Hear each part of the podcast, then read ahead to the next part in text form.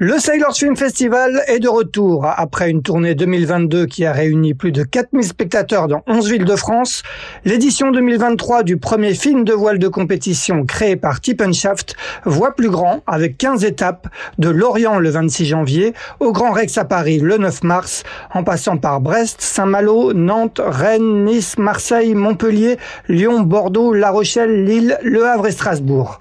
Au programme de la voile sur grand écran avec quatre films exclusif et la présence sur scène des stars de la discipline qui, entre chaque film, viendront raconter l'envers du décor. Pour toutes les informations et pour réserver vos places, rendez-vous sur le site de Tippenshaft, tippenshaft.com et cliquez sur l'onglet Sailors Film Festival. Et ne tardez pas, puisque plusieurs dates sont déjà quasiment complètes.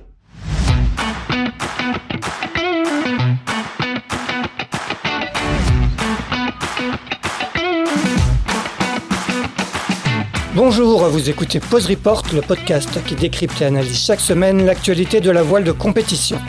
Pause Report est produit par Tippenshaft, le média des professionnels et des passionnés de voile de compétition. Tippenshaft, ce sont deux newsletters hebdomadaires en français et en anglais, des podcasts, des formations, un studio de production de contenu, une plateforme de vidéo à la demande Sailors, ainsi qu'un festival du film que vous pouvez retrouver sur tippenshaft.com. Je suis Axel Capron et je vous souhaite la bienvenue dans Pause Report. Bonjour à tous et bienvenue dans ce 107e épisode de Pause Report, le podcast hebdomadaire de Tip qui explique, décortique, décrypte et analyse l'actualité de la voile de compétition sous toutes ses coutures en compagnie des meilleurs experts. Nous sommes le mardi 21 février. Il est exactement 9h34 et nous allons commenter aujourd'hui une activité voile qui a été très riche ces dernières semaines. Entre le départ de The Ocean Race, l'annonce du défi français Orient Express Team, L'affaire Clarisse Kremer et l'annonce la semaine dernière par Stan Turek qu'il arrêtait sa carrière pour raisons écologiques. Pour parler de tous ces sujets, nous j'ai convoqué, invité plutôt trois journalistes spécialisés. Le premier est rédacteur en chef de Voile Magazine. Il s'agit de François-Xavier de Crécy, qui est, euh, qui est dans ses bureaux, je crois, à Clichy. Salut François-Xavier. Oui, bonjour à tous. Euh, bonjour Axel. Le second est grand reporter au journal L'équipe. Il a déjà participé à plusieurs reprises à, Pause Report. C'est Stéphane Lermite qui est chez lui à Montrouge. Salut Stéphane. Eh, salut, salut. Et le troisième est rédacteur en chef du journal de notice, mais il n'est pas très loin de chez moi, du côté de Levallois, à quelques centaines de mètres. Frédéric Pellatin. Salut Fred. Salut tout le monde. Eh bien, messieurs, si vous voulez bien, on va commencer par euh, évoquer ce qu'il est convenu d'appeler euh, l'affaire Clarisse Kremer, que je résume en quelques mots avant de vous donner la parole. Il y a un peu moins de trois semaines, la navigatrice a annoncé que Banque Populaire, son sponsor, avait décidé de se séparer d'elle en raison du risque trop important aux yeux du sponsor qu'elle n'ait pas suffisamment de milles pour prétendre à la sélection pour le prochain Vendée Globe.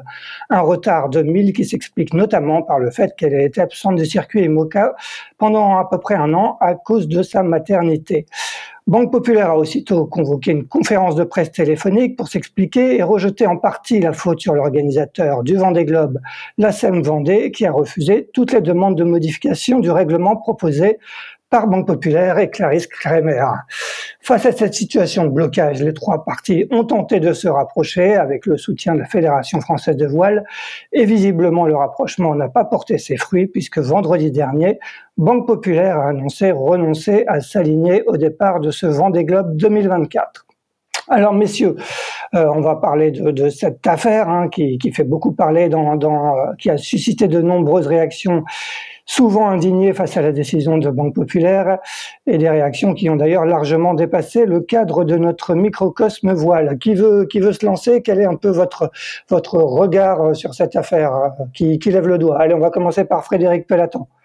Merci beaucoup pour le cadeau. Euh, franchement, j'ai du mal à j'ai du mal à me retrouver. Il y a il y a il y a, une raison euh, je, je, comment dire, je, je, comprends la posture du Vendée Globe euh, qui, euh, qui défend son règlement, qui était, euh, qui est un règlement qui est, qui est posé avec, avec les, les teams sportifs, avec les équipes, avec les skippers. C'est une, c'est c'est un règlement qui a été décidé de manière collégiale en 2000, en août 2020, si je, si je ne dis pas de bêtises, et qui défend contre, ah, pardon, je vais être un peu trash défend contre la dictature de l'émotion le principe de l'équité. Et je trouve ça assez intéressant qu'on défende cette, notion de cette notion d'équité quand même, parce qu'il y a 43, 44 candidats au Vendée Globe pour 40 places. Il y a une wildcard et, et en fait, on peut pas faire un chamboule tout sur le sur règlement et impliquer impliquer 40 projets sur un cas très particulier qui pose un vrai problème de société et un vrai problème de un, vrai problème à résoudre. Il y, a, des réponses à apporter, mais on peut pas les apporter dans cet instant-là, alors qu'il y a déjà 40, 44 euh, euh, teams qui cavalent euh, en direction du Vendée Globe de U24. Effectivement, il y a des, décisions à prendre pour plus tard pour intégrer cette problématique très spécifique qui est celui des, femmes enceintes en cours de en cours de route, mais je pense que le Vendée Globe n'a pas d'autre pas d'autre solution. Après, pour ce qui concerne le contentieux entre Banque Populaire et, et Clarisse Kremer, c'est un c'est un autre sujet. Stéphane, euh, quel est ton, regard toi sur cette euh, sur cette affaire? Alors mon, mon regard c'est qu'on peut pas tout dire parce qu'en ce moment euh, dès que ça touche à enfin à la place de la femme dans le sport et dans la société, c'est assez compliqué de tout dire. Donc ça c'est en tout cas tout écrire.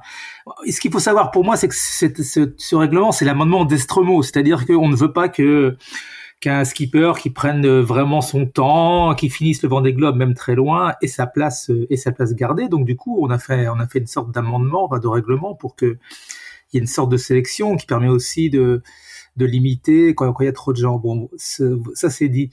Euh, après, quand, on prend une femme au départ, je me rappelle très bien de la, de la conférence de presse à Paris quand Clarisse Kramer avait été choisie au détriment de skipper masculin qui était plus, bien plus fort qu'elle euh, au moins au départ. Banque Populaire avait fait le choix de prendre une femme, et à partir du moment où on prend une femme, on en assume finalement, j'allais dire, c'est un peu compliqué d'avoir les mots justes, mais les avantages et les, je sais pas, c'est pas inconvénient, mais évidemment, mais on en, on, en, on, en, on en assume à la fois les plus et les moins.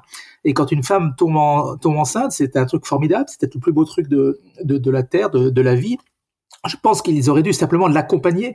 Elle aurait été au bout, elle n'aurait pas été au bout, mais d'accompagner une femme euh, dans sa maternité et dans son désir de revenir à la compétition, ça aurait été une très très belle histoire. Et soyons clairs, évidemment, Clarisse Kremer à la fin aurait été prise. On ne peut pas imaginer que, que, que le Vendée Globe euh, aurait laissé Clarisse Kremer euh, de côté. Et dernier truc, euh, évidemment, comme l'a dit, comme l'a dit Fred, c'était un règlement qui était conçu par la classe elle-même, donc la classe savait ce qu'elle faisait. Il faut savoir qu'il y a d'autres cas qui sont un peu tus dans cette histoire. Il y a, il y a, peut-être des gens malades et qui, qui n'ont pas fait leur mille parce qu'ils sont malades et qui n'ont pas eu le temps de faire leur mille. Donc, qu'est-ce qu'on fait des gens qui sont malades? Il y a, y a, un cas encore plus clair du japonais de, qui, qui est obligé d'aller au, Japon euh, avec son bateau pour faire de la promotion, qui ne peut pas faire de mille pendant ce temps-là. Qu'est-ce qu'on fait avec lui alors qu'il fait une promotion formidable au Vendée Globe euh, de, de l'autre côté de la planète? Donc le cas de Clarisse Kremer est, juste un cas particulier et il y a plein d'autres cas particuliers. Et donc dans, dans, cette affaire en général, on a tendance à, à simplifier, à schématiser, et c'est beaucoup plus compliqué que ça. François-Xavier, quel est, quel est toi ton regard sur, euh, sur cette affaire euh, Clarisse? Sur l'affaire, sur cette fameuse affaire Crémer, cette lamentable affaire Crémer, je serais peut-être un tout petit peu plus plus plus tranché que vous.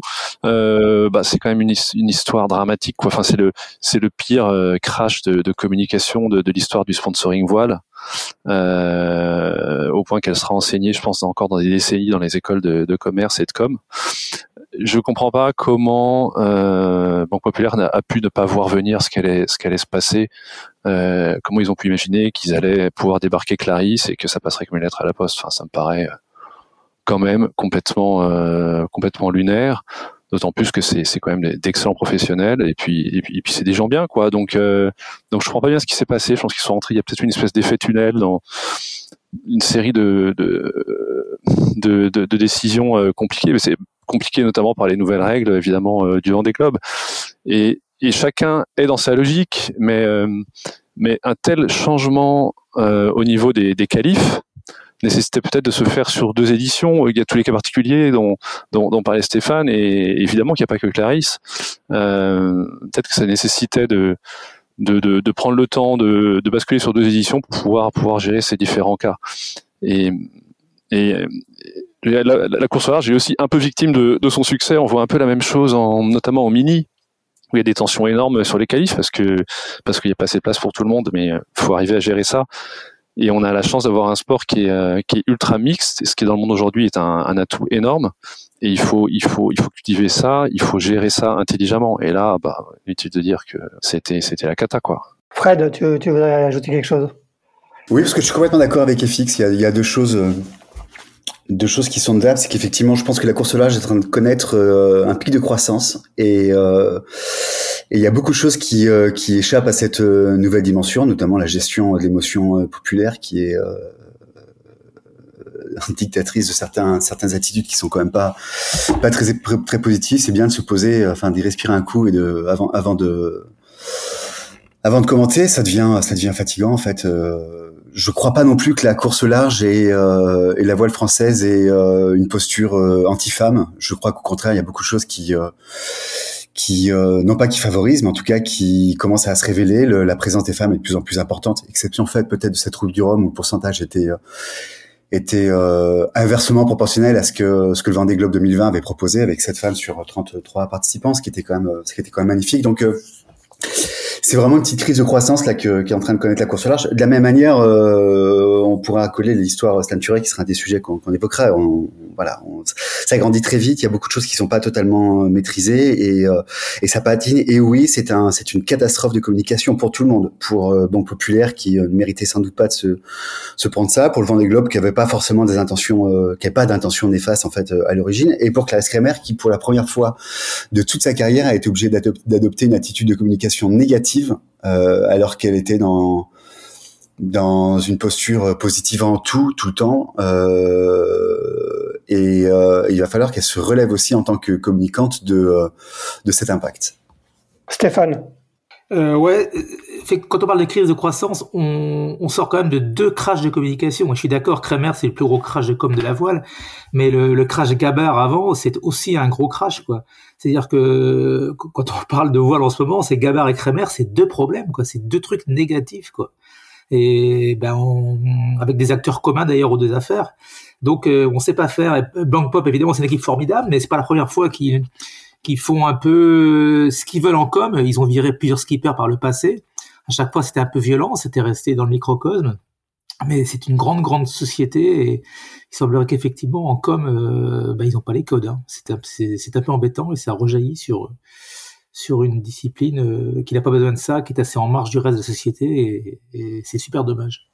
Euh, est-ce qu'on peut considérer qu'ils ont quand même pris une décision euh, un peu précipitée hein On, l'a souligné, il y avait encore quand même pas mal de courses, beaucoup de possibilités pour Clarisse d'abord de se qualifier, ensuite euh, de, marquer des milles et de figurer parmi les 40 premiers. Est-ce que, comment expliquer une, décision finalement qui, paraît un peu précipitée François Xavier, quel est ton avis? Moi, je pense qu'il pouvait aller au forcing avec le avec le Vendée entre guillemets et le Vendée n'aurait pas pu euh, empêcher Clarisse de participer, il y, aurait eu wildcard, il y aurait, il y aurait une solution de trouver. Et quand bien même, c'est ce que je raconte dans, dans l'édito du dernier Voile Mag, quand bien même euh, ils auraient été au bras de fer et qu'ils auraient pas été gagnants, alors c'est pas leur projet évidemment, mais imaginons ça aurait eu pas mal de gueule de lui faire prendre le départ en pirate comme comme ça s'est vu par le passé. C'est pas le projet sportif, je suis d'accord, et, s'ils entendent ça, ça va les faire réagir. Mais il y avait d'un point de vue com, en tout cas, il y avait une histoire incroyable à raconter. Genre, voilà, enfin, on lâche pas Clarisse, euh, on est avec elle. il faut, il faut, il faut qu'une femme puisse, euh, puisse euh, mener à bien sa carrière tout en étant maman, etc. Et puis c'est la vie, c'est enfin, tellement vrai quoi. Est-ce que, est que selon toi, le, est-ce que la, décision de Bank Pop a été un peu précipitée? J'ai du mal à croire qu'un sponsor qui est dans la voile depuis 25 ans, qui a connu euh, quelques crises au cours de sa, de sa carrière, euh, ait pris des décisions précipitées. Je pense qu'il y a, euh, y a peut-être d'autres paramètres qu'on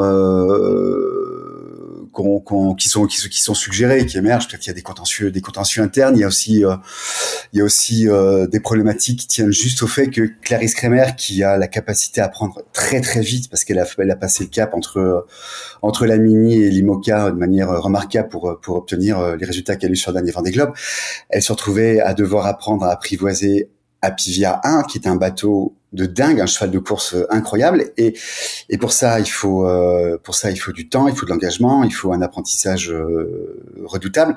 Effectivement, elle avait déjà commencé à travailler sur sa rééducation et sa, remise en forme physique, mais la marche était quand même aussi euh, physiquement plus que techniquement, et même techniquement c'était déjà quelque chose ce bateau, mais physiquement c'était une marche qui était aussi considérable. voilà, point. Stéphane. Ouais, en, interne chez Bank Pop, ils ont quand même l'impression d'avoir été très patients avec avec Clarisse. On ne sait pas encore tout aujourd'hui, on ne peut pas tout dire aujourd'hui, mais effectivement, ils ont ils ont l'impression que bon qu'elle a peu joué la petite princesse, qu'elle n'a pas voulu euh, écouter un peu ce qu'on lui disait. Et il y a eu un moment, il y a eu un moment de ras-le-bol aussi. Hein. Je pense que euh, l'équipe sportive euh, de Bank Pop ne, ne, prend rarement des décisions à l'emporte-pièce et, et, et, très vite quoi. Effectivement, il y avait eu euh, notamment une proposition de, de, lui faire participer au, au Vendée Globe 2028, euh, le temps de lui laisser de se reprendre un peu, reprendre un sa carrière sportive en main et, et s'habituer à un bateau qui est effectivement, comme disait Fred, euh, très exigeant. François Xavier, tu voulais rajouter quelque chose? Oui, des contentieux internes, c'est sûr qu'il y en a évidemment. Il y en a toujours hein, dans, dans, les équipes, euh, mais là, c'est une question de gestion de projet. Et, et, quand on a commencé ce projet avec Clarisse sur un bateau qui était pas de dernière génération, avec un, un projet de, de, performance et de communication, passer euh, passer sur l'ancienne euh, Apivia, euh, bah, c'était sûr qu'il y avait une petite, soit une dissonance, soit une grosse ambition. Euh, mais je veux dire ça faisait c'était c'était c'était un truc à gérer. Quand ils avaient ce projet avec ce bateau alors est-ce qu'il fallait est-ce qu'il fallait deux projets? Il n'y avait peut-être pas les moyens mais bon. Euh, ça, ça, ça n'enlève rien au, au, crash de communication. Et, euh, et quand et juste un petit truc quand on parlait de tu disais, c'est Stéphane, je crois qu'il disait ça, que la voile n'est pas du tout un sport euh, anti-femme, et je suis bien d'accord, et, et, et, heureusement. Mais il y a quand même un petit souci avec, euh, si on veut féminiser les, les, lignes de départ, faut aussi féminiser un peu les staffs. Hein, quand on voit, euh, quand on voit les, bah, les, les, les équipes, hein, à la tête des équipes, il y a quand même, quand même surtout des mecs, quoi. Et ça a beau être des gens très bien, je, je, je crois, on n'aura jamais la même sensibilité à toutes ces questions-là, quoi. C'est assez naturel. Oui, mais je, j'abonde et on, mais de manière un peu caricaturale, euh, je voudrais juste dire que la plupart des budgets sponsoring aujourd'hui sont détenus par les responsables des programmes RSE des grosses entreprises. Et ces programmes RSE, euh, ben ils incluent, euh, ils incluent l'inclusion, ils incluent, euh, ils incluent l'environnement, ils incluent tout ça très bon sujet que l'environnement. Mais, euh, aujourd'hui, il y a une, il y a, il y a presque une prime, à, il y a presque une prime euh, aux femmes dans les processus de décision dans les grosses, euh, dans les grosses boîtes, quoi. Là, ça s'est pas trop vu. Bah là, ça s'est pas trop vu. Il y a une confrontation entre. Non, ça s'est pas trop vu, mais on est sur un projet sportif qui est d'excellence en fait. Est-ce que Clarisse avait la capacité à passer cette cape entre la haute performance et l'excellence dans le temps qui lui était imparti? C'était pas si simple que ça. Quoi. Je suis d'accord. Mais cette question, oui, fallait poser avant d'acheter la Pivia. Et, et la, la, décision n'a pas été prise, en tout cas selon eux, pas, pas, pas en fonction de, de ces paramètres. C'est pas, eux, ils ont uniquement justifié par, par cette histoire de 1000. Euh, est-ce que, est-ce que on peut considérer dans cette histoire que, que le Vendée Globe euh, a fait preuve de, de frilosité ou d'inflexibilité face aux demandes, euh, aux demandes de, de, banques populaires qui ont été très nombreuses. Hein? Il, y a, il, y a, eu pas mal de propositions. Il y a eu euh, proposition de, de, remplacer, de donner les 1000 qu'avait accumulé Nicolas Lounven à Clarisse. Est-ce que, est-ce que là-dessus, Stéphane, le, le Vendée Globe a été un peu frileux ou ils ont peut-être pas osé euh, créer un précédent voilà, faut être sérieux. On essaie de mettre de l'ordre dans, dans, dans une discipline euh, qui était un peu entre soi. Maintenant, on essaie, de la de la structurer comme une comme une discipline normale. Donc, on ne pouvait pas changer de règlement. En revanche, je me suis quand même laissé dire que euh, dans les premières discussions de classe, il était question d'allouer trois wildcards et qu'au dernier moment, il n'y en a eu plus qu'une. La wildcard, c'est donc le, les organisateurs qui choisit euh, quelqu'un qui n'aurait pas fait le nombre de milles nécessaires. Avec une, une seule wildcard, évidemment, ils sont très coincés parce que imaginons quand même qu'à la fin, ni le CAM ni Kremer ne fassent les milles, on choisit qui Alors là, à ce moment-là, moi, je veux pas être, euh, je veux pas être le patron du Vendée Globe pour euh, choisir entre Jean Le Cam et Clarisse Kremer. Oui, au point qu'ils, au point qu'ils évoquaient, je crois, l'hypothèse de justement pas, pas utiliser cette, cette wildcard pour pas avoir à, à faire ce choix. Le résultat aujourd'hui, il n'y aura pas de bateau Banque Populaire au départ du prochain Vendée Globe. Clarisse Kremer, on, ne sait pas non plus si elle sera au, départ du, du Vendée Globe. Comment vous interprétez un peu la, décision de Banque Populaire et est-ce qu'on peut s'inquiéter sur, finalement la, pérennité de, ce sponsor historique de la voile dans, cet univers de, la course au large François-Xavier, ah bah ça, ce serait dramatique. Hein. Ce serait un peu, ce serait un peu, euh, enfin bon. Euh, non, bah, l'avenir en, en, IMOCA, bah, je sais pas s'ils arrêtent définitivement. Bon, tout ça, on en, on en sait. Ils pouvaient pas sortir par le haut de cette situation. Euh, il y a eu des tentatives de médiation, on le sait, y compris la ministre des Sports, etc. Ça n'a pas marché. Euh, bah, je pense qu'ils avaient plus que ça à faire en fait, hein, parce que qui qui allait imaginer un, Lunven ou un autre prendre la barre de ce projet dans ce contexte, c'est impossible. Euh, je suis d'accord avec Serge. Euh... euh, euh peut-être, peut-être euh, doit-on espérer très fort que le Tour du Monde en solitaire en ultime se passe bien pour Banque Populaire, pour être sûr que que le groupe n'aura pas envie de s'aventurer ailleurs.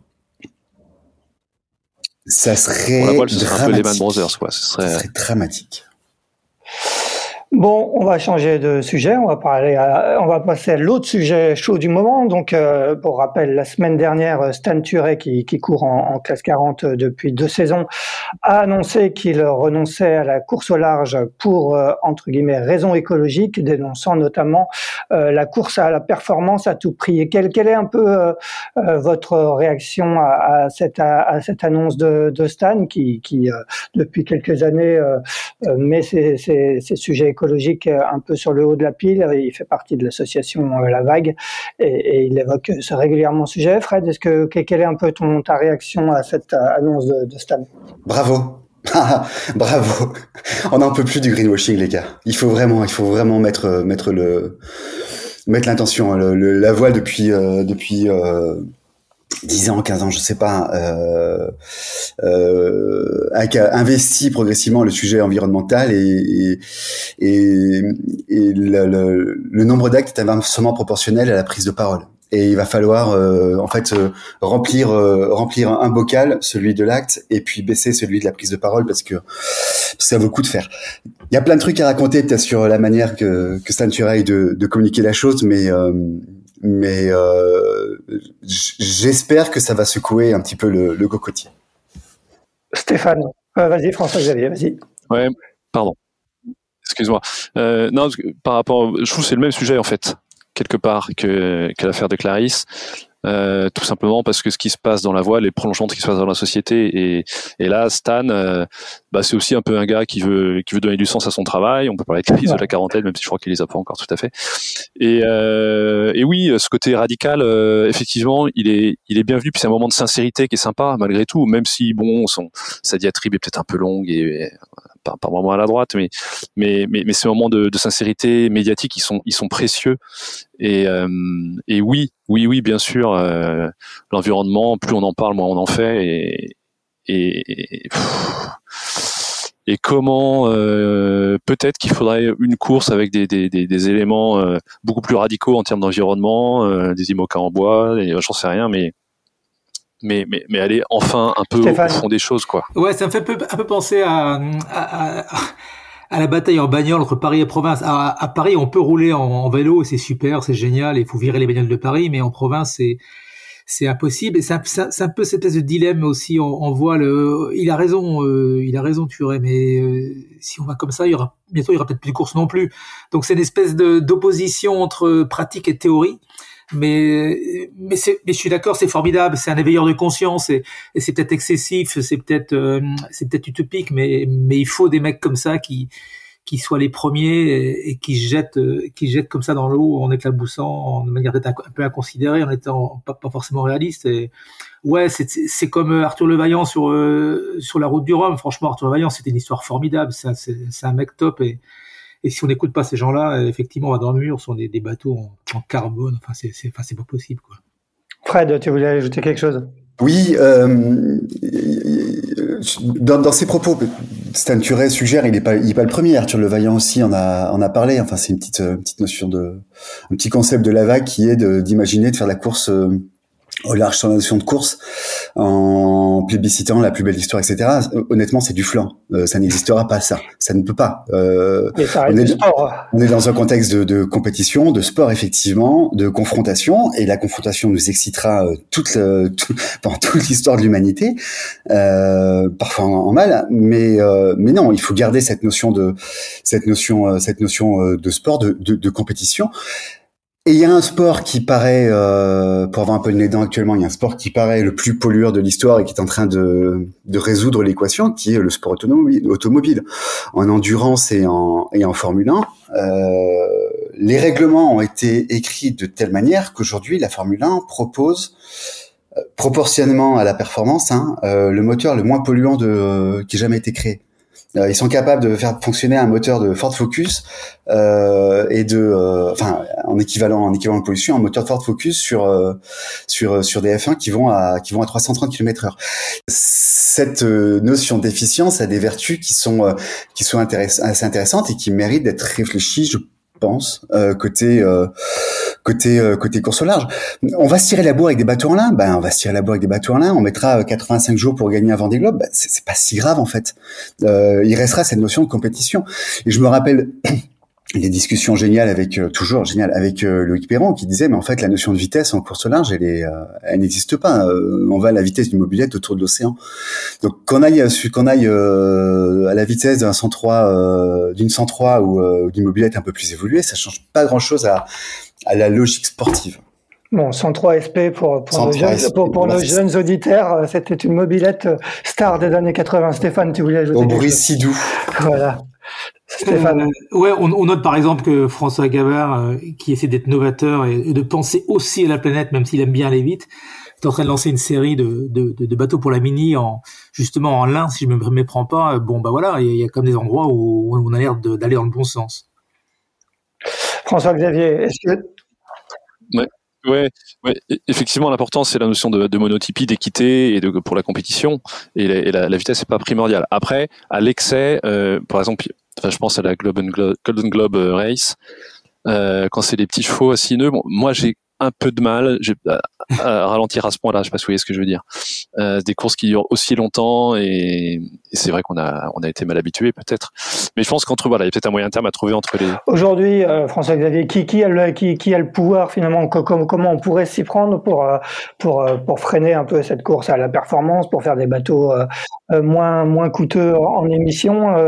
Qui, qui, a le pouvoir aujourd'hui d'influer sur sur tout ça? Bah, un peu un peu un peu l'IMOCA qui travaille sur le sujet, hein, mais euh, il vous explique qu'il travaille beaucoup et je crois que c'est le cas, mais les résultats sont, enfin, ils ont vraiment étape par étape, quoi. C'est c'est assez progressif. Hop, la, la voile, une voile verte euh, à mettre dans le jeu de voile, euh, c'est dans la dans la jauge, c'est par petits pas. C'est pas, ils feront jamais le, le grand soir, quoi. Mais je pense que c'est un peu l'IMOCA qui est au centre de cette histoire. Bon, il n'y a pas que, bien sûr. Finalement, est-ce que, est-ce que les organisateurs de courses n'ont pas aussi un, un pouvoir d'imposer, d'imposer certaines choses? Ah, si, bien sûr, ils pourraient. Avoir une, alors soit une classe en parallèle, soit euh, ou alors euh, transporter des marchandises. Sinon, on peut revenir à la, au truc d'origine, la, course du thé. Euh, on ramène une cargaison de, quelque part. Ça s'arrêtera pas au, simple organisateur de course. Il, faut, ça, il y a toute une industrie qui est euh, qui est qui aujourd'hui qui aujourd'hui en place et ça se fera pas sur le monde industriel en fait de, du nautisme. C'est pas c'est pas possible. Par contre, effectivement, c'est un enfin c'est un mouvement c'est un c'est un mouvement de fond qu'il faut qu'il faudrait amorcer assez rapidement quelques actes tangibles qui, qui émergent pour, pour euh, nous faire patienter vers, enfin, qui nous amènent vers, dans, dans une logique euh, un peu plus vertueuse. Quoi. Ouais, finalement, on, entend beaucoup parler de ce sujet depuis, euh, comme vous le disiez, depuis une dizaine, voire plus longtemps d'années, euh, mais finalement, les, les, choses avancent assez lentement. Euh, Stéphane, tu voulais ajouter quelque chose? Ouais, en fait, le, le public s'est pas encore aperçu que la voile n'était pas verte. Et pour l'instant, c'est le c'est le c'est le grand truc mais ça effectivement ça peut ne pas tenir très longtemps. Et le jour où les gens vont s'apercevoir que finalement la voile n'est pas si vertueuse et au contraire ne l'est pas du tout ou ne l'est quasiment pas waouh pourrait y avoir un retour euh, un, retour d'affection quoi. Et il faut effectivement agir avant euh, bah, avant que le avant tout le monde s'en rende compte quoi. Faut se dépêcher. Pardon. La, la, la voile la voile n'est pas verte mais euh, tout est tout est relatif en fait. Si tu si tu compares, je sais pas, au foot, on éclaire des stades tout l'hiver dans toute l'Europe, euh, tous les week-ends. Euh, on parlait de la Formule 1, alors ils sont peut-être très efficients, mais ils roulent quand même, euh, ils tournent en rond pendant des heures avec des grosses bagnoles. Enfin, je veux dire, dans dans, dans euh, je ne sais pas s'il existe un classement euh, en termes d'impact euh, carbone des différents sports, mais je pense que la voile, on n'est quand même pas si mal, quoi. Stéphane. Le, pire dans les dans les trucs de CO2, souvent, c'est les spectateurs hein. sur une Coupe du Monde de foot, sur un Tour de France automobile, Tour de France, pardon, automobile, je pense à la puce. Sur un Tour de France vélo, c'est les bagnoles qui polluent. Sur une Coupe du Monde de foot, c'est les déplacements qui polluent. Euh, c'est en fait c'est rarement l'activité en, en, elle-même qui pollue. C'était le cas et c'est le cas pour la route du Rhum. Le, plus gros impact euh, carbone de la route du Rhum, ce, ce sont les, les, deux, les 1 million et demi de, spectateurs qui viennent à Saint-Malo. Fred? Mais c'est ça qui est terrible, c'est qu'on n'a pas envie de freiner ça non plus. Les, les, gens vivent, les gens kiffent. Euh, voilà. Équation compliquée. Fred? Euh, oui, la Coupe du Monde du Qatar, ça a été, ça a été une grosse blague quand même avec, euh, je sais plus, 60 navettes entre euh, euh, les Émirats et le Qatar euh, pour trimballer des pour trimballer spectateurs tous les jours. Enfin, c'était c'était monstrueux. Mais le football ne prend pas la parole sur l'environnement. Voilà, c'est un petit peu toute la. Ça n'empêche pas qu'il va qu'il va falloir réfléchir à tout ça aussi. Mais le football ne prend pas la parole sur l'environnement. Et 40% euh, des projets voiles aujourd'hui prennent la parole sur l'environnement. Donc il faut y aller. Après, effectivement, il faut aussi pondérer un petit peu le truc parce qu'il y a des applications, euh, des choses expérimentées sur la course au large qui euh, qui vont trouver des déclinaisons. Euh, euh, qui vont trouver des déclinaisons dans le, dans le, dans le transport maritime. Donc euh, c'est aussi un mouvement qui est intéressant. C'est lent, c'est le temps industriel qui est plus lent que, que le temps de nos émotions, toujours pareil. Bon, finalement, entre, entre l'affaire Gabar euh, que, que, tu rappelais, euh, Stéphane, euh, tout à l'heure, entre l'histoire de, de l'affaire Clarisse Kremer, cette tribune de, Stan, est-ce que, est-ce que c'est, tout ça peut être de nature à refroidir justement d'éventuels partenaires à, à, investir cet univers, Stéphane? Moi, je crois pas, parce que je pense que quelque part, ça, ça veut dire que la, que la voile est en train de devenir un sport adulte. Euh, quand un sport euh, sort du stade, même si la mer c'est pas un stade, mais quand, quand un sport sort du stade, s'intègre dans la société, devient euh, de, de, devient une valeur quoi, enfin pèse quoi. Ben, je pense que ça lui donne de l'importance et, et, finalement ça lui donne de la visibilité. Imaginons demain quelqu'un qui récupère Clarisse Kremer, euh, Kremer sur un bateau. À mon avis c'est c'est banco hein, en étant voilà. Non non moi moi je crois pas. Ça soulève des débats et, et ça et ça à la fin ça ça grandira ce sport. Bon, finalement, comme tu disais, Fred, c'est un peu une, une crise de, de, croissance. Oui, et puis il y en a une autre qu'on a, que moi j'accole, c'est le, c'est le drame, c'est le cauchemar de, de la route du Rhum, l'accident, le, enfin le décès d'Alex Picot et de François Navaillant, c'est, euh, c'est, euh, qui, qui, était un, qui était un fait abominable, qui est aussi un, un, un moment euh, terrible pour la course au large parce que euh, parce que euh, parce que ça doit pas arriver en fait. Et, euh, et c'est arrivé. Et euh, et il y a il y a y a encore de la structuration. C'est horrible de, de, de, faire de la, de la, de la, de la, la mer un espace clos et, et empli de empli de, de règlements. Mais c'est pas possible que cette chose là arrive. C'est pas possible. Il y a il y a il faut qu'on grandisse quoi. Vite quoi. Très très vite quoi Ouais, mais Fred, je, suis d'accord. J'allais aussi euh, en venir à, cette tragédie.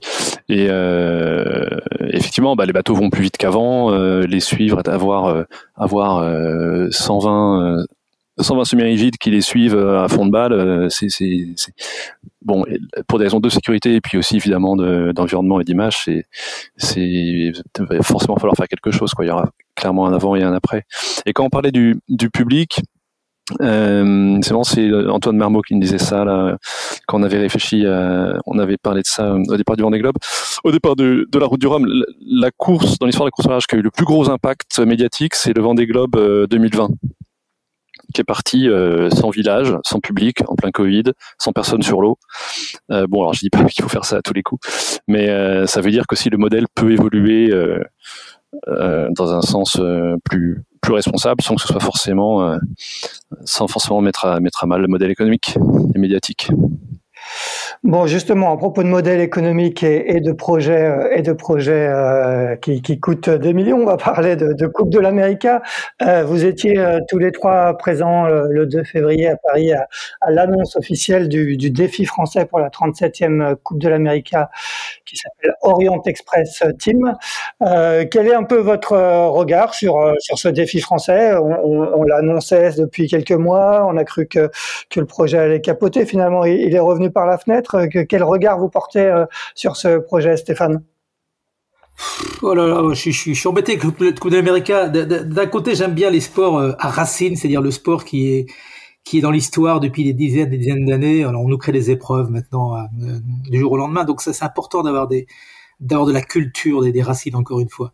D'un autre côté, est-ce que ce sport, est-ce que la Coupe de l'Amérique colle à son époque? Alors oui, la modernité, tout ça, mais j'ai l'impression que ça va trop loin des fois. Et euh, j'ai du mal à aimer la Coupe d'Amérique comme je l'ai aimé. Et alors, et pour revenir au, au défi français, euh, y aller pour euh, pour a priori être dépassé par le niveau, j'ai du mal à piger quoi. Donc je, je, je, je suis assez embêté avec ça.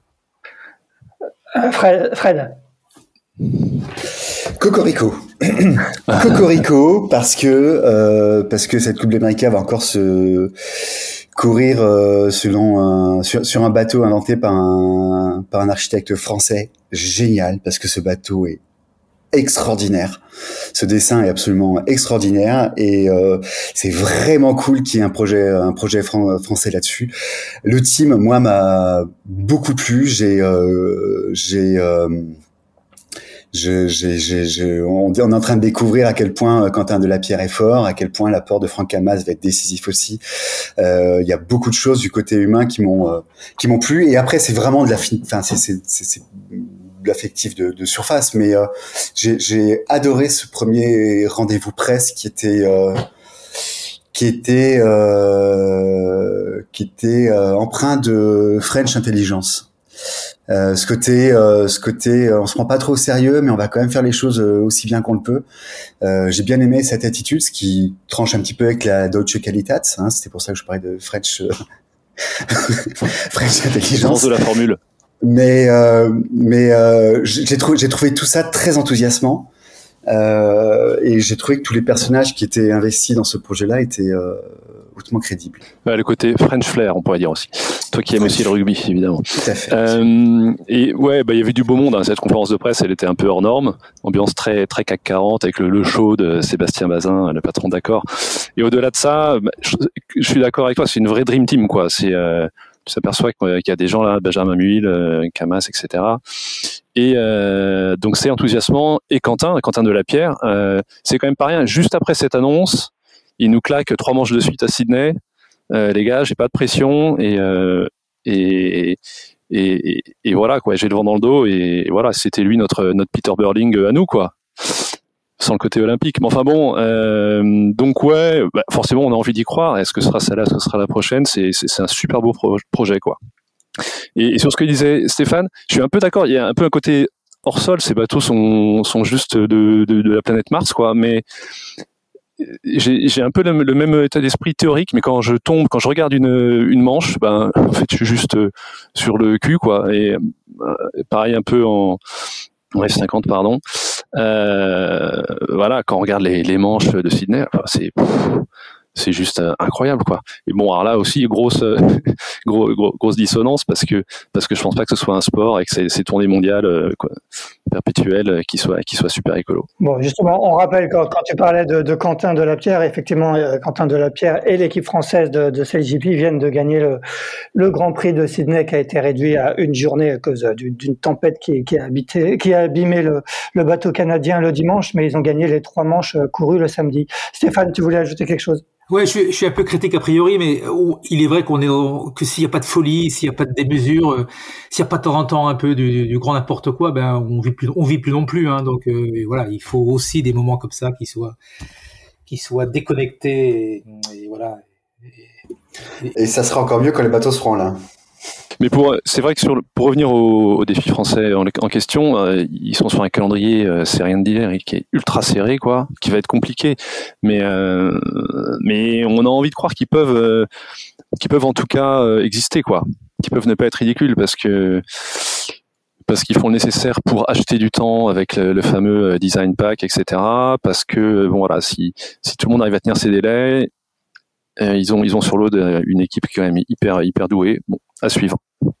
Euh, est-ce que est-ce que c'est pas un défi français de plus comme comme, comme ceux qu'on a connus euh, euh, qui, qui, va durer peut-être juste une édition et qui n'a pas les moyens parce que là on parle de peut-être je sais pas 40 ou 50 millions de budget là où, où, les rivaux vont avoir de 200 à 200 millions.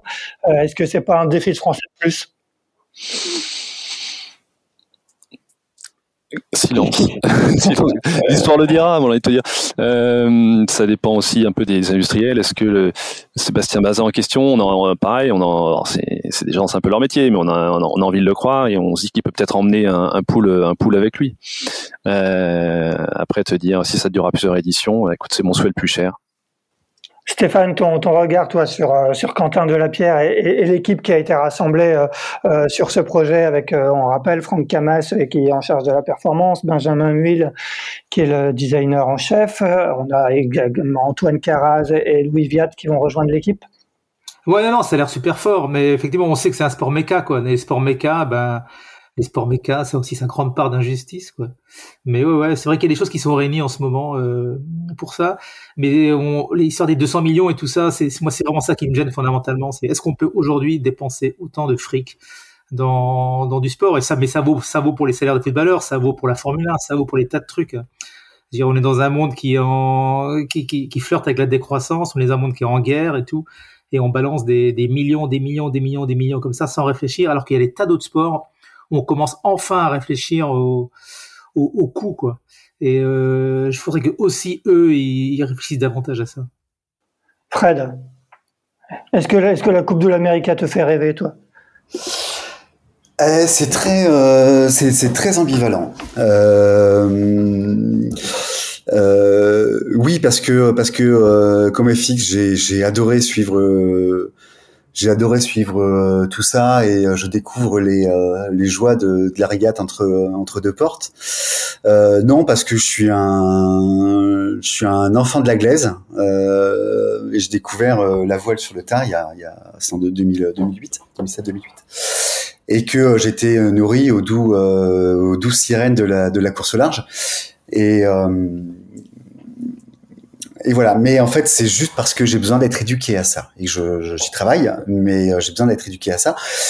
Et je crois que je ressemble à peu près au bon français euh, lambda euh, qui aime le sport et qui euh, n'a vu pendant très longtemps euh, de la voile que la course au large.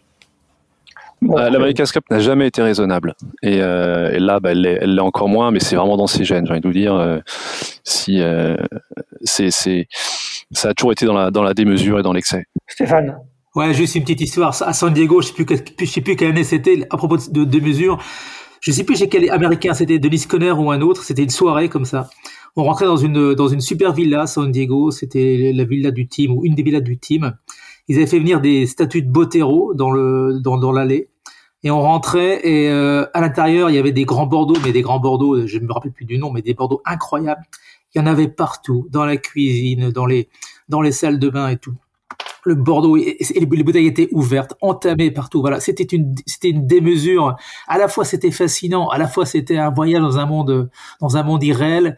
Mais quand on sortait de ça, de là on disait putain mais attends, oh là là qu'est-ce que j'ai fait là quoi C'était une espèce de de shoot et d'après shoot et euh, ouais, c'était c'était la Coupe de l'Amérique quoi c'était un peu, c'était un peu Babylone version Coupe de l'Amérique.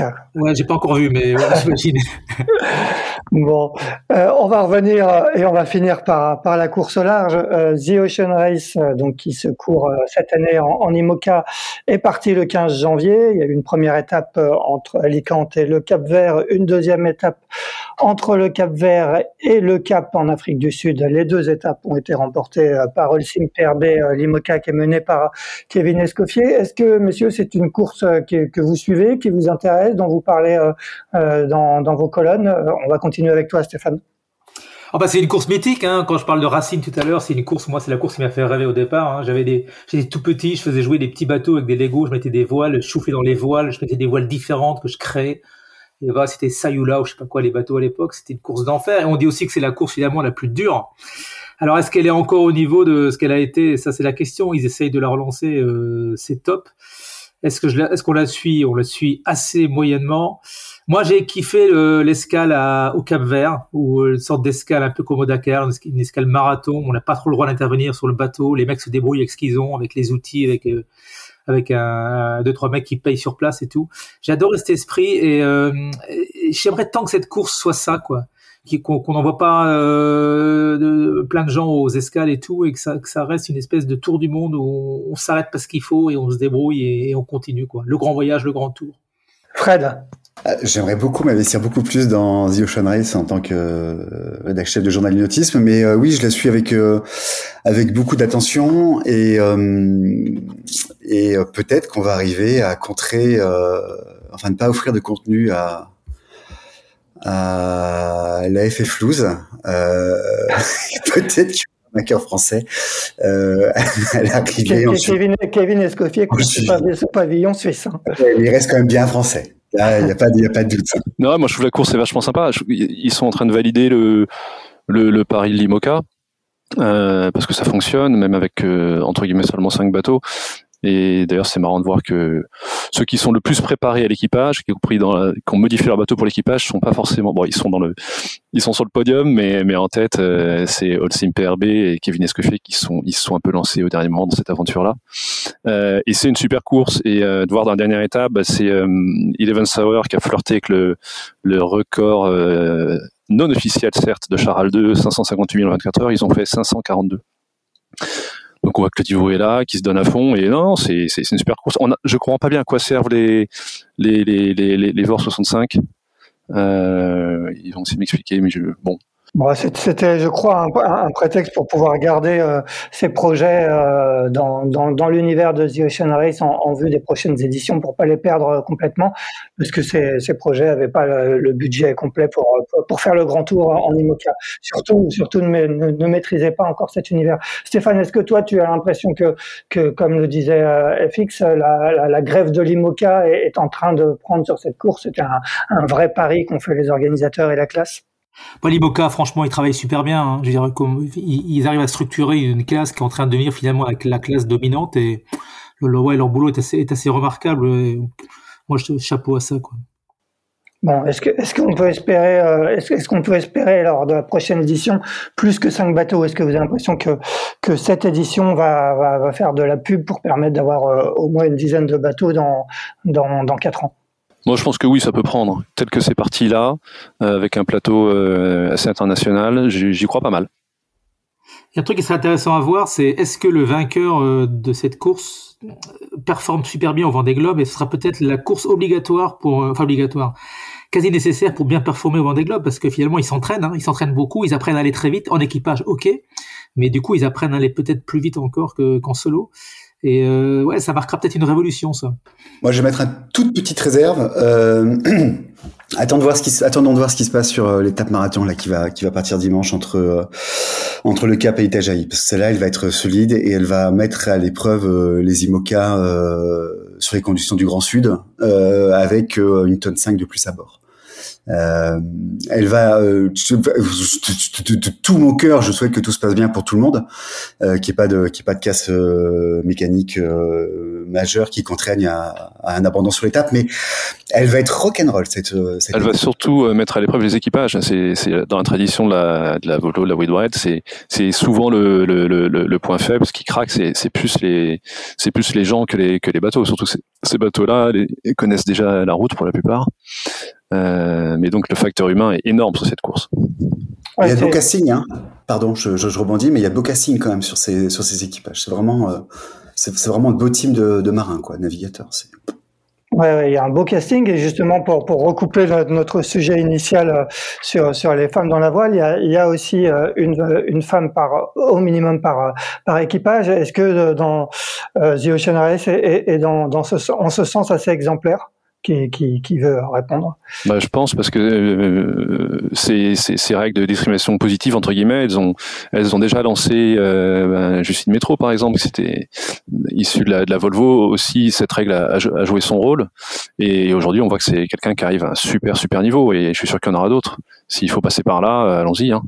Stéphane Oui, puis bien, c'est qu'en fait, euh, entre guillemets, ça ne recycle pas des gens euh, qui étaient déjà dans, sur le Vendée Globe ou en Iboka, et ça va chercher des gens ailleurs, d'une culture différente, culture on dira plus anglo-saxonne, effectivement, pour euh, enfin, enfin, pour enfin, ouais, parce que le Vendée Globe, tout ça, c'est pas vraiment internationalisé, surtout pas au niveau. Donc, ça peut permettre effectivement de tirer vers le haut aussi bien des filles de très haut niveau et des filles qui sont pas françaises, bah ouais, c'est hyper vertueux. Eh bien, très bien. Eh bien, messieurs, merci. Euh, donc, euh, coup d'envoi de cette troisième grande étape euh, de The Ocean Race dimanche, départ du Cap, arrivé à Itajaí au Brésil, avec l'enchaînement océan Indien, océan Pacifique. Merci à tous les trois. C'était sympa de débattre de tous ces sujets qui font le sel en ce moment de la course au large. on se retrouve quant à nous mardi prochain pour un 108e épisode de Pause Report. Bonne journée à tous. Bonne journée, merci Axel. Bonne journée. Salut à tous. Merci d'avoir écouté cet épisode de Pause Report. N'hésitez pas à nous dire ce que vous en pensez en bien ou en mal et n'hésitez pas à le partager. Si vous souhaitez suivre l'actualité de la voile de compétition, je vous encourage à vous abonner à la newsletter de Tippenshaft envoyée chaque vendredi à 17h. Pour vous inscrire, ça se passe sur tippenshaft.com. À bientôt!